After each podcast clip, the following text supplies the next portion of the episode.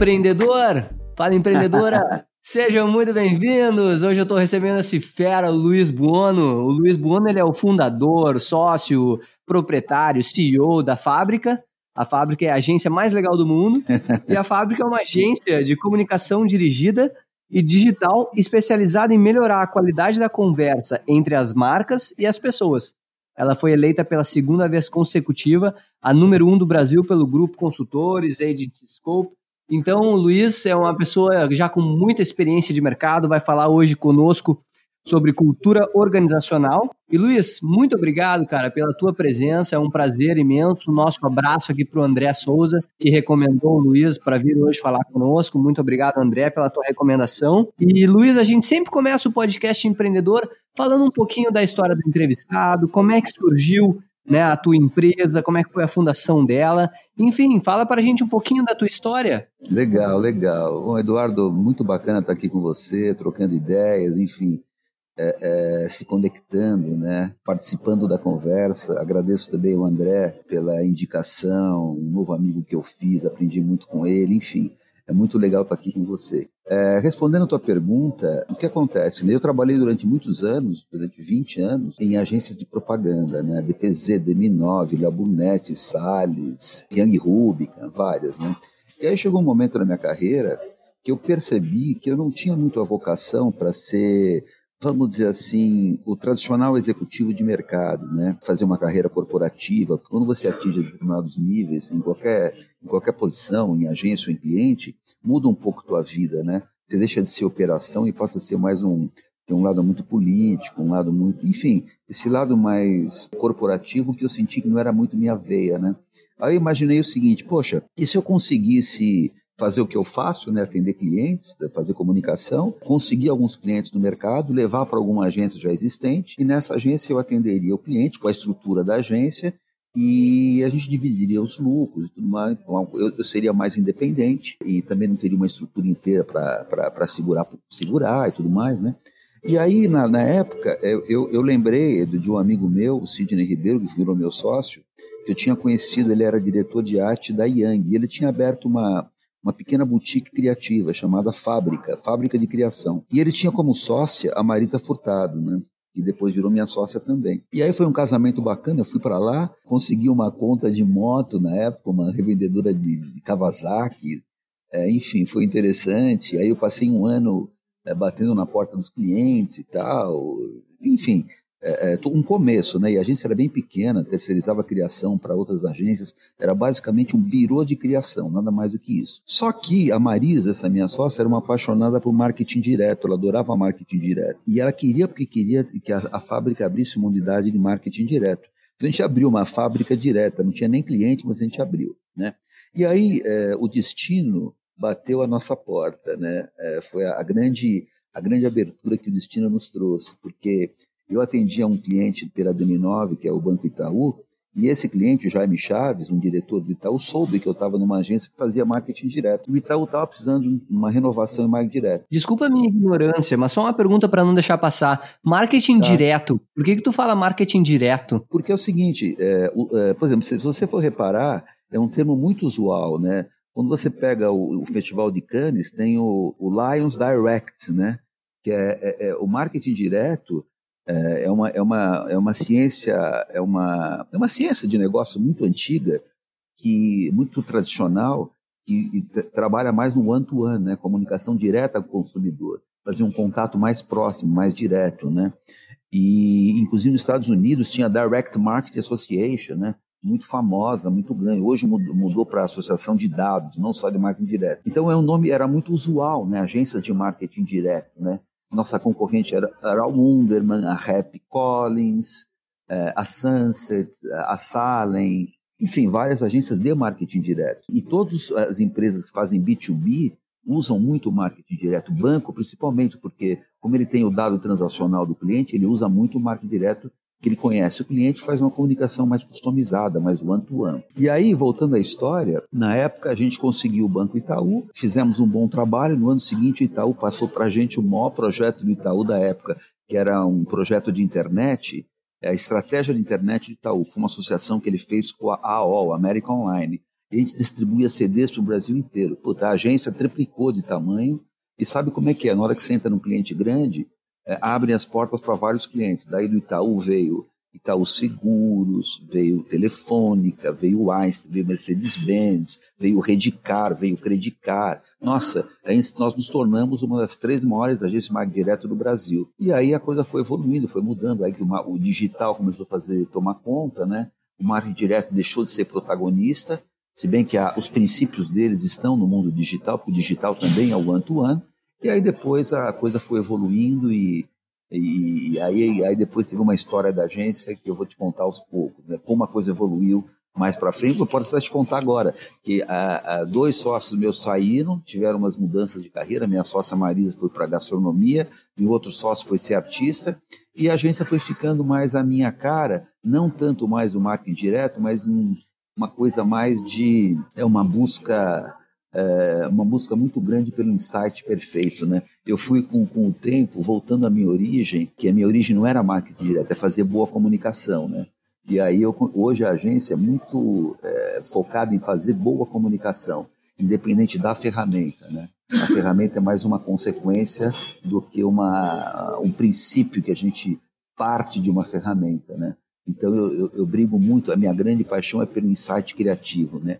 Qual a ideia qual é o insight do mercado, insight do consumidor que vai tornar aquele projeto bacana, único, memorável, com a cara daquela marca. E isso que eu venho fazendo agora nos últimos anos, a agência mais enxuta, mais próxima, nada de gigantismo, cara a cara com o cliente, o jeito que eu gosto, motivado, empolgado junto com o cliente, trabalhando em mesão integrado, eu olhando as campanhas, trocando com o nosso time, motivando o nosso time, fazendo a coisa acontecer o tempo todo sem precisar marcar encontros, né? tudo está acontecendo o tempo inteiro no nosso mesão. Então eu adoro esse modelo novo, próximo, ágil, né? que a gente está trabalhando. Então, mais ou menos esse foi o nosso caminho, nossa história, por aí vai. Né? Fantástico, Luiz. Acho que eu Fico com muita vontade de começar a te perguntar sobre marketing, mas para a gente não. não só por causa da tua experiência com Einstein, Mercedes-Benz, Itaú, com a UOL, enfim mas para a gente não destoar muito, né? É, vamos é. falar então sobre cultura organizacional, que eu acho que tem tudo a ver com essa estrutura enxuta que tu está dizendo, com as pessoas mais próximas. Acho que a convivência é um catalisador, né, da cultura organizacional. E a minha primeira pergunta para ti é como é que tu enxerga a importância, Luiz, e a evolução da cultura das organizações no passado e hoje? Como é que tu te vê desenvolvendo uma cultura organizacional lá atrás, numa empresa, né, numa agência gigantesca com diversos funcionários, e hoje, onde as coisas estão mais enxutas, são mais uh, com as metodologias ágeis, que nem tu disse, as coisas mais rápido. E, e, a outra pergunta, né? As coisas estão mudando de fato ou não? Olha, é, é Eduardo, basicamente eu passei por essas mudanças, né? Eu vivi essas mudanças, né? Então o que eu posso te dizer é o seguinte: eu, eu via o mercado há uns anos atrás extremamente comprador, né?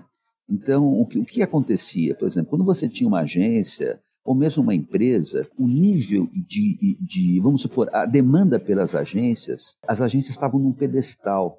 Elas estavam, sabe, o cliente precisa de mim, o cliente me quer, eu sou o novo, eu sou a, a, a disciplina nova, eu tenho aqui o expertise para entregar, então o cliente vem a mim. Então, a, a, a, a cultura não passa a ser tão importante, porque o meu produto já é bacana. Então eu não preciso me preocupar tanto com a minha cultura, porque o meu produto é bom, é diferente, o cliente quer, ele está pagando, ele está comprando, a propaganda está no auge. Então acabou, não tem essa coisa tanto da cultura.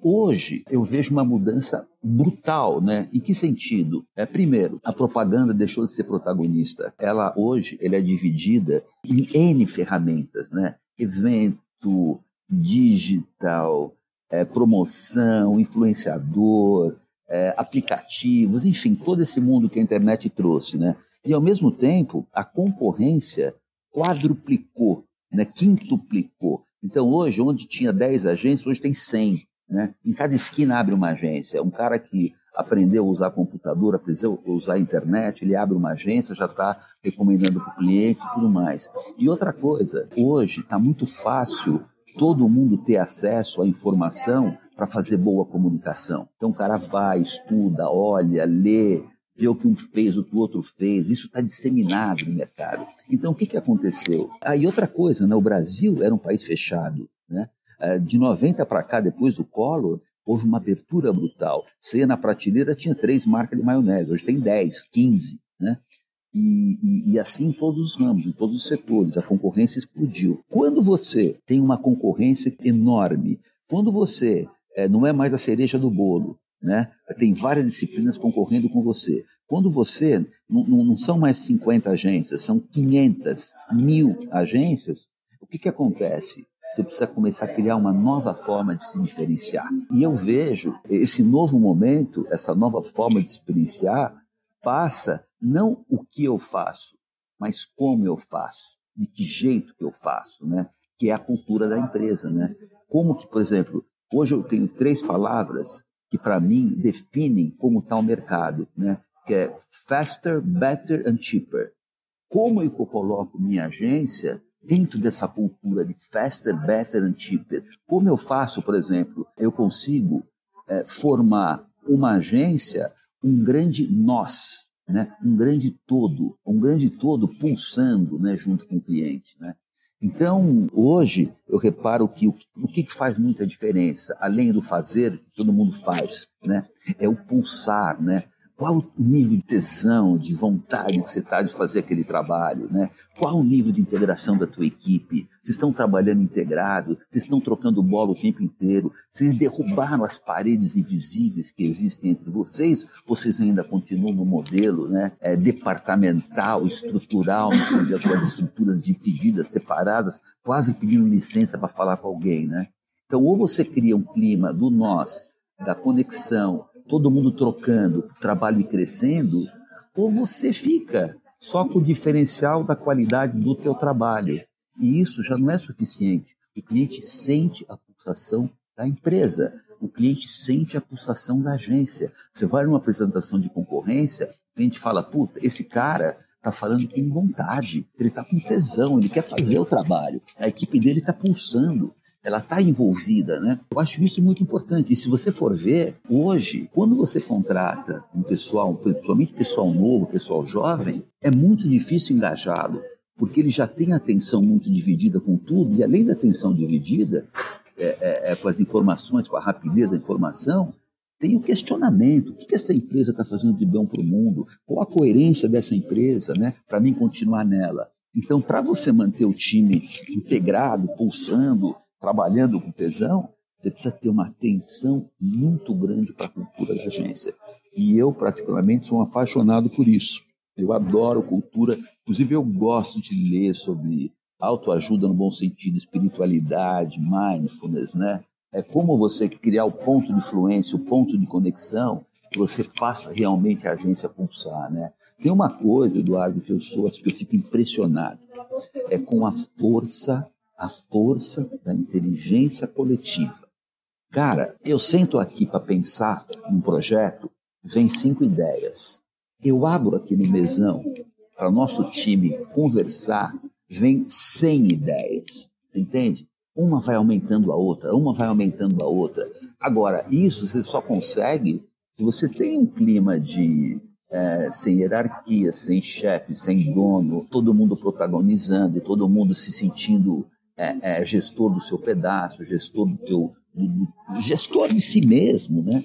É, colaborando com parceiro, né? Então esse cuidado eu acho fundamental. Então volto a dizer, eu, eu por exemplo, outro dia tinha uma profissional que trabalhou comigo, ela foi para uma outra agência, falou, homem, porra, eu preciso mover montanha para mobilizar os caras da criação. Ninguém quer fazer nada. Os caras estão lá. Puta, é, é, parece que a minha urgência é diferente da deles, né? Que eu sei como é que é isso, quer dizer, a dificuldade de você criar esse clima de pôr todo mundo a fim de fazer espontaneamente, né? sem você forçar, usar artifícios, sei lá, da, da, velha, da velha economia que não tem nada a ver.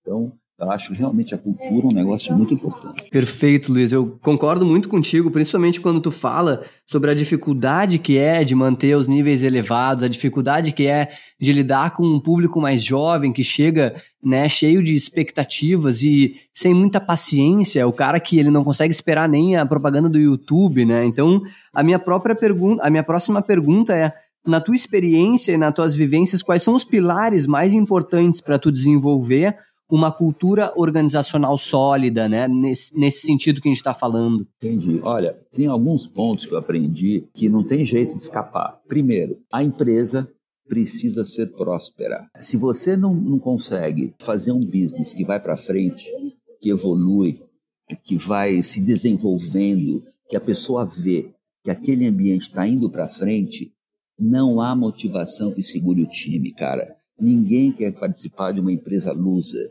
Ninguém quer participar de uma empresa que ele vê que a coisa não anda, uma empresa acomodada, uma empresa parada. Então, eu, eu até acredito filosoficamente que a abundância é uma, é uma lei natural da vida. Então, se a abundância, no, no sentido assim de progresso, evolução, não estiver acontecendo, realmente eu acho que a empresa não vai para frente. Outra coisa é, eu sinto que tem que ter, por parte da liderança, um jeito muito claro e definido e uma crença, quase que um norte para aquela empresa, entendeu? Olha, aqui, sem eu precisar falar muito, é assim que a coisa acontece. Sabe quando você consegue estabelecer um clima, uma direção, algo que as pessoas vão se engajando, sem precisar escrever nada na parede, que ele percebe, né? Ele percebe como é que qual, qual que é o estilo da, da, empresa, da agência, ele percebe como as pessoas se comportam ali dentro, ele percebe o que pega bem, o que não pega mal ali dentro. Quanto mais isso está definido no ar, né, mais a empresa consegue ir na, na direção da, da, da abundância, da prosperidade. E uma terceira coisa que eu acho muito importante é, aí já é uma coisa muito pessoal minha, né? Não sei se para todas as empresas funcionaria, né? Eu acho o seguinte, cara, é a empresa deixar de operar do modo mental. O que, que eu quero dizer com isso, deixar de operar do modo mental? Cara, eu vejo é, muita conversa, muita reunião, muita discussão. Sabe quando a coisa é pensada antes, a coisa é é, é, muito medida as palavras, o cara. Muito planejada. muito planejado, o cara preparou o que ele vai falar, isso aqui vai cutucar aqui, isso aqui vai cutucar ali. Eu acho que esse é um modo de operar é, que o mundo pratica, né? mas eu acho muito mental. E quando você fica muito nesse modo mental, começam a prevalecer as características da velha economia: hierarquia, poder. É... Então, eu sinto que quando você começa a trazer mais para a operação, mais alma, mais coração, você começa a quebrar é, quem pode mais, quem pode menos, você começa a quebrar, aqui pode falar isso, aqui não pode falar aquilo, você começa a criar um ambiente mais espontâneo, mais de verdade, né? E, e as grandes ideias, é, quando você, eu sinto assim, cara, é, quando eu percebo que um trabalho é bom, não é de uma análise mental, é uma, é uma percepção. Você saca. É quando é, é a tua alma percebendo aquilo. Você vai lá e vê, puta, aquilo está dando certo, aquilo é o caminho. É um insight, é, um, é uma sacada que você tem. E quanto menos mental é a operação da empresa, mais ele consegue achar esse ponto é, é, de qual é o caminho, qual é, qual é a conversa agora, sem precisar pensar muito, entendeu? É, é exatamente como acontece num, num, como chama, num brainstorming, né? Onde você começa uma metralhadora de ideias, você não sabe nem mais do que você está falando, mas puta, você está vindo, uma coisa está evoluindo, puta, chega num caminho, chega numa solução.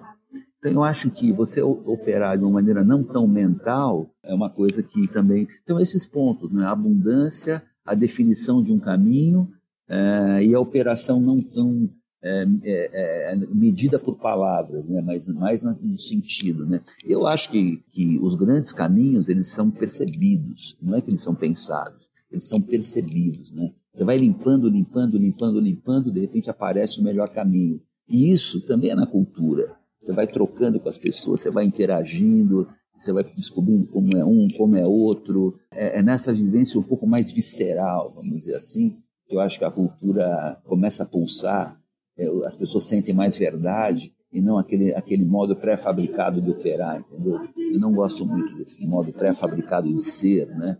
Onde você seguia pela cabeça. Acho que cabeça são para decisões muito, muito específicas, né? Quanto vou pagar no banco, quanto vai ser o juro, quanto é a dívida mensal, que é outro papo. Agora, em termos de cultura, é, é, é, é eu em contato com você. Não é a minha cabeça em contato com a tua. É eu em contato com você. A cabeça, eu acho que é uma capa, é uma capa da nossa essência. E a empresa que vive na capa, ela não vive na essência dela, da empresa. Entendeu? Baita sacada essa tua. Acho que a gente está falando muito sobre sensibilidade, sobre adaptabilidade, é, sobre inteligência espiritual. Eu acho que eu, eu enxergo, eu, eu te vejo assim falando e eu vejo como o teu espírito é desenvolvido, porque eu acho que isso que tu está dizendo, meu, é, é literalmente isso.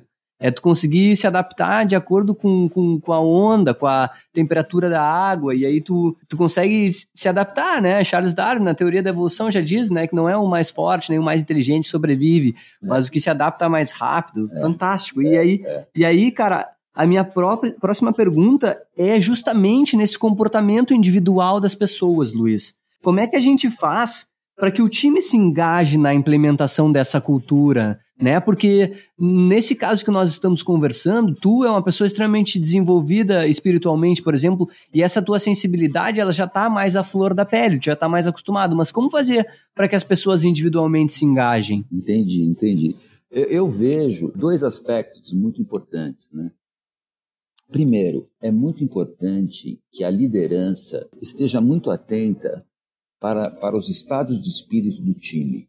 É quase que, vamos dizer o seguinte, que a liderança olhe para o time, né? Porque você não pode querer, querer mudar, mudar alguma coisa sem você é, pôr uma energia, pôr uma atenção, pôr uma. É, você começa. Você, sabe, quando você chega na agência todo dia, você sente o termômetro. Você olha para um, olha para outro, você vai sentindo o termômetro. E para cada gesto, para cada olhar, tem uma contrapartida tua, tem um jeito de você ir monitorando, segurando o clima, é, fazendo uma cutucada, levantando uma bola. Então, acho que o prestar atenção, eu acho um negócio muito, muito importante, entendeu? De você. E outra coisa, é, eu acho que é o efeito contágio, né? É, sabe quando você coloca, sei lá, uma uma gota de tinta no lago, ele vai, ele vai mudando de cor para a cor daquela tinta, ela vai espalhando. Quando você começa a soltar suas amarras, quando você começa a respeitar o outro, quando você começa a, até a mostrar para o outro que antes, antes de mais nada, ele não pode ficar vivendo, como a gente está num grupo, ninguém pode ficar vivendo só para satisfazer a necessidade própria, né? O grande lance do time é olhar para o outro, olhar para o outro, você pode ajudar no outro, né? É, e quando você olha para o outro, é, você também está olhando para você no sentido de que, pô, que idiosincrasia eu estou tendo é, que eu estou projetando no outro, né? Então, prestar atenção, eu sempre falo para o time, né? Pô, quando você tiver com alguma questão, com algum, algum ponto aí para evoluir, olha para você numa mesa com você sendo um dos integrantes da mesa. Olha para você como um dos olha você lá sentado, porque aí você se desidentifica do tudo para mim, tudo para mim, e você é mais um como todos os outros, né? Porque no fundo, quando você ultrapassa a capa do ego, né, tudo vira um. Tudo vira Perfeito. um. Tudo vira um, porque tem uma capa do ego. O que, que é o ego? É separação, né? Então, se eu começo aqui eu que mando, eu que dou as cartas, eu que eu que tô, eu que dou todo o ritmo, eu que impero aqui dentro, eu estou investindo na separação. É, e na verdade, qual é um grande jeito, né, é, de administrar que eu aprendi? É, que você investe mais na união do que na separa não na separação. É através de perguntas. Né? Por exemplo, quando alguém vem com alguma questão, devolve a pergunta. E aí, o que, que você faria se fosse você? Qual seria o caso? Né? Porque não tem uma resposta. A resposta vai, vai emergir. Né? Eu aprendi com grandes educadores que a melhor maneira de educar uma criança, por exemplo, é com perguntas. Né? Ô pai, e se eu jogar uma pedra ali dentro? Não, pode jogar. Mas o que, que será que poderia acontecer se eu jogasse uma pedra lá? E se tivesse alguém ali, se você tivesse lá dentro sentado? Puta, é mesmo. Né? Aí a pessoa vai chegando a essa conclusão, entendeu? Então eu acho que o, o, o, você trazer perguntas, você traz o cara para refletir, né? É, e se fosse você, você contrataria, né? Você acha que a gente vale a pena a gente investir essa grana nisso aqui? O que, que você acha? É, vamos pensar juntos? Aí o cara começa a se comprometer, né? Porque o que, que, o que, que acontece nas empresas, o grande problema das empresas? Você não consegue ouvir a verdade de ninguém. Ninguém fala a verdade. As pessoas falam o que interessa, né? Porque, ah, isso aqui pode me complicar, aquilo pode me complicar. É, eu vejo isso o tempo inteiro. Eu mesmo sendo um cara aberto, é difícil sacar a verdade, porque a pessoa fala o que convém, né?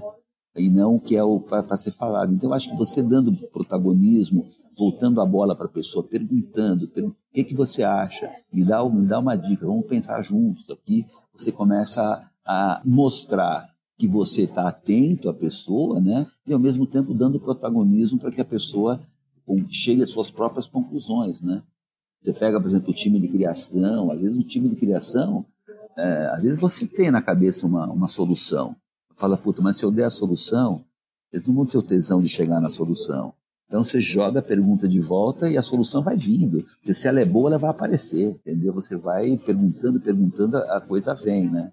Então, volto a dizer, é um, é um, é carinho, é um cuidado muito grande é, com a olhar para as pessoas. Né? Outro dia eu fui num, num seminário, né? Estava todo mundo debatendo sobre liderança, né? Aí o cara levantou na meio da plateia, um moleque, falou assim: posso dar minha opinião? Ah, pode. O que, que é a liderança para mim é prestar atenção nas pessoas. Puta, aí todo mundo ficou quieto. Puta, é isso mesmo, né? Liderar é prestar atenção, porque, cara, é muito fácil você falar, puta, eu que mando aqui é assim, bababá, vamos fazer assim, finjo que te ouço, mas não te ouço, né? Tudo que é fake vai, vai fazer uma empresa fake. E acho que prestar atenção com, com intenção, né, Luiz? Totalmente, totalmente. Intenção é tudo, né? Senão vira robô, né? Prestar atenção sem intenção é robô.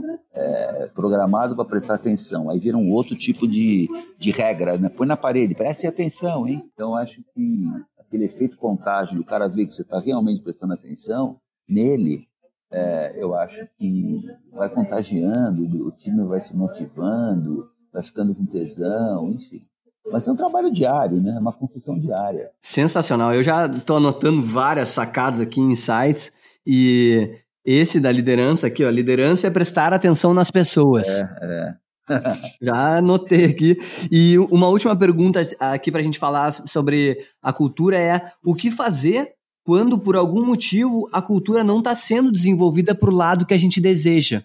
Eu acho que isso acontece bastante em empresas, às vezes, até, Luiz, quando a gente faz uma contratação que não, não foi uma, uma contratação muito assertiva no sentido de caráter, né? Talvez uma pessoa que destoa muito do resto do grupo, que acaba ali, né, sendo uma energia mais pesada ali. Como é que, como agir nesses momentos? que a cultura não está sendo desenvolvida para o lado que a, gente, que a gente quer? Olha, Edu, eu aprendi uma coisa, cara, que que eu acho que é foi muito legal. Eu, eu, eu fiz para a agência, para mim mesmo, há um tempo atrás, uma constelação sistêmica, né? E eu aprendi que você não pode, é, por mais que alguém esteja é, distorcendo o teu modelo, a tua cultura, você não pode descartar ninguém.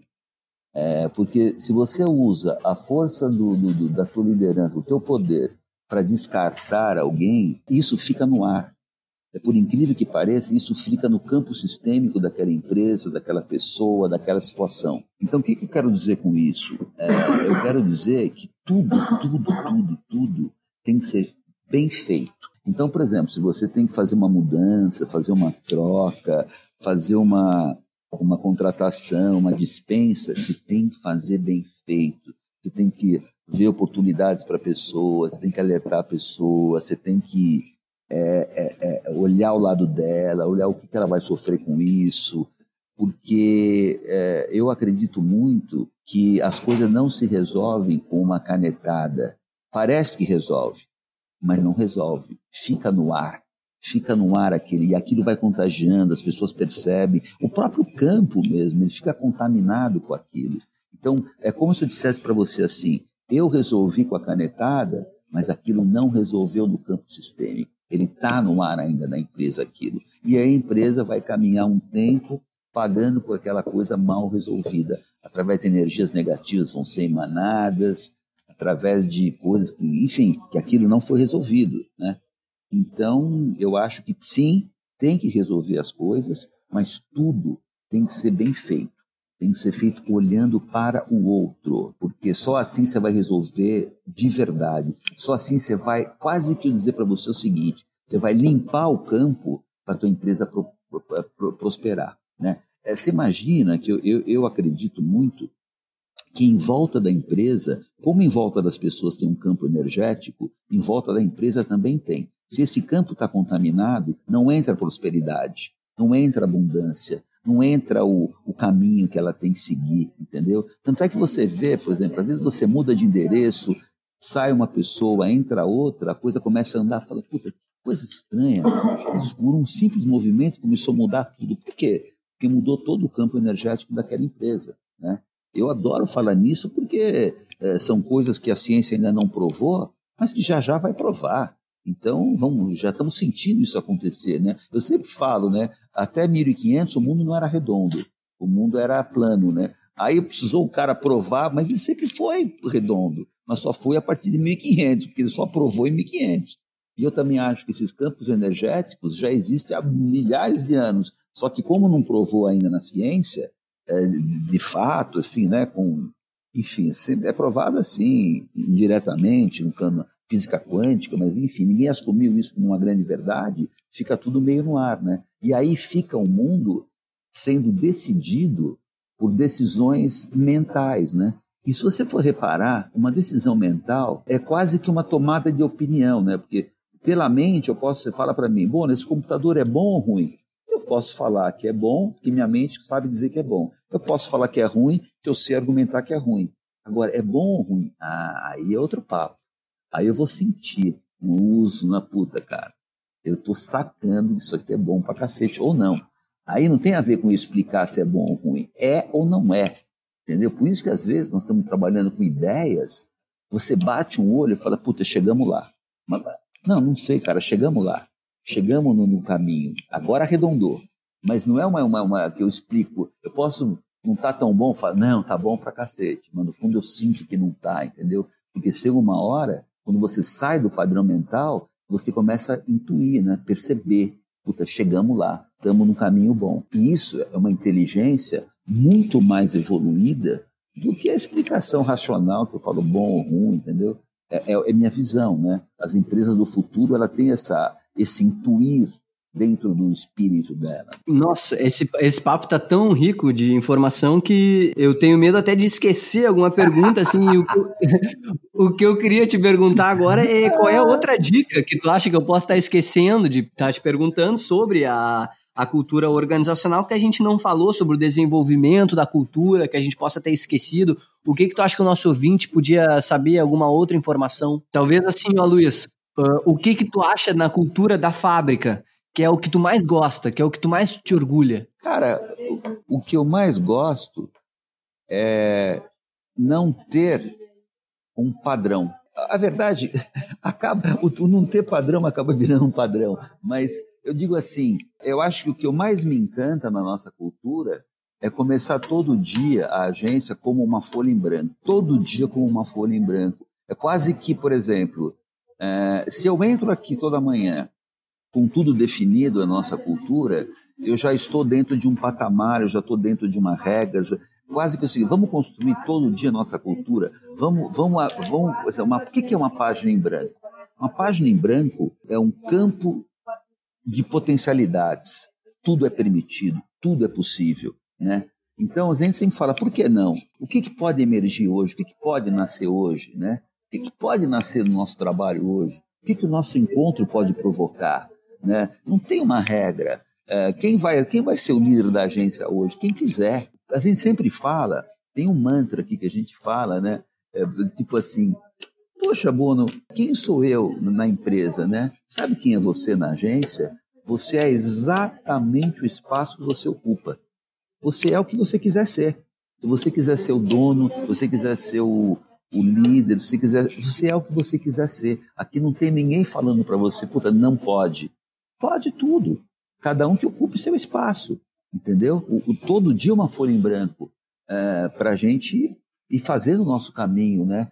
É, para a gente é, não se ficar baseado, porque eu reparo o seguinte: o ontem ele já tem tudo para virar um condicionamento, ele tem tudo para virar uma experiência que vai se repetir. E se eu começo a partir da análise de ontem, definir o passo de amanhã, eu já começo a ficar preso numa coisa mental uma coisa aprendida ontem. Eu acho que tem que esquecer o ontem, jogar fora, limpar, limpar. Quase que todo dia Por exemplo, faz uma limpeza mental na agência, limpa tudo, passa, começa do zero todo dia. Né? É aquele filme que o dia começa tudo de novo, né? Começa tudo do zero de novo.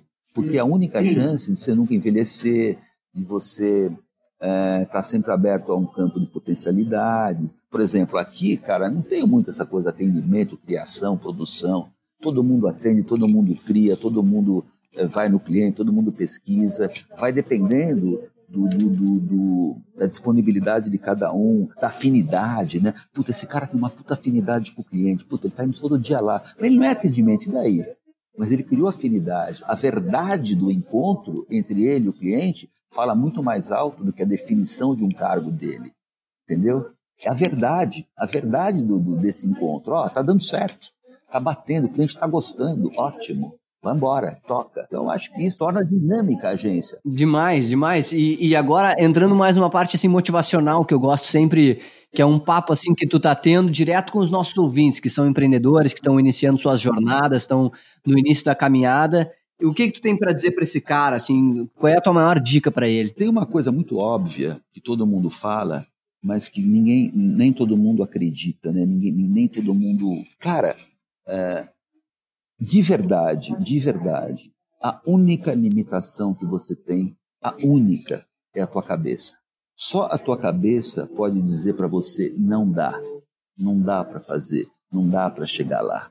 É, é, é, é, na hora que você tira um pouco essa mente julgadora, você tira essa mente é, cheia dos poréns, mas eu não sei, eu não posso, você vai vendo que ao fazer, ao fazer, ao mergulhar no fazer, o caminho vai se abrindo. O caminho, eu acho assim, empreendedor tem uma direção, mas não tenha uma meta muito definida. Tem uma direção. Olha, eu estou querendo, sei lá, levar a empresa para este rumo mas deixa o ritmo, deixa o dia a dia estabelecendo o momento. Porque tudo muito planejado não é natural. O mundo que a gente vive, as energias que a gente vive não são planejadas. Elas são mutantes. A cada encontro, você encontra duas pessoas, são, são bilhões de células se interrelacionando. E não tem uma lógica para isso. Tudo pode acontecer.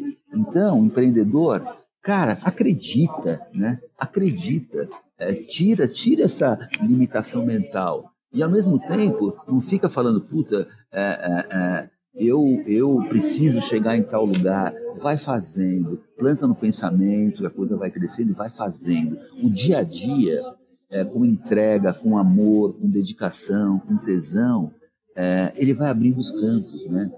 repara o seguinte, o empreendedor, ele tem muita preocupação, né?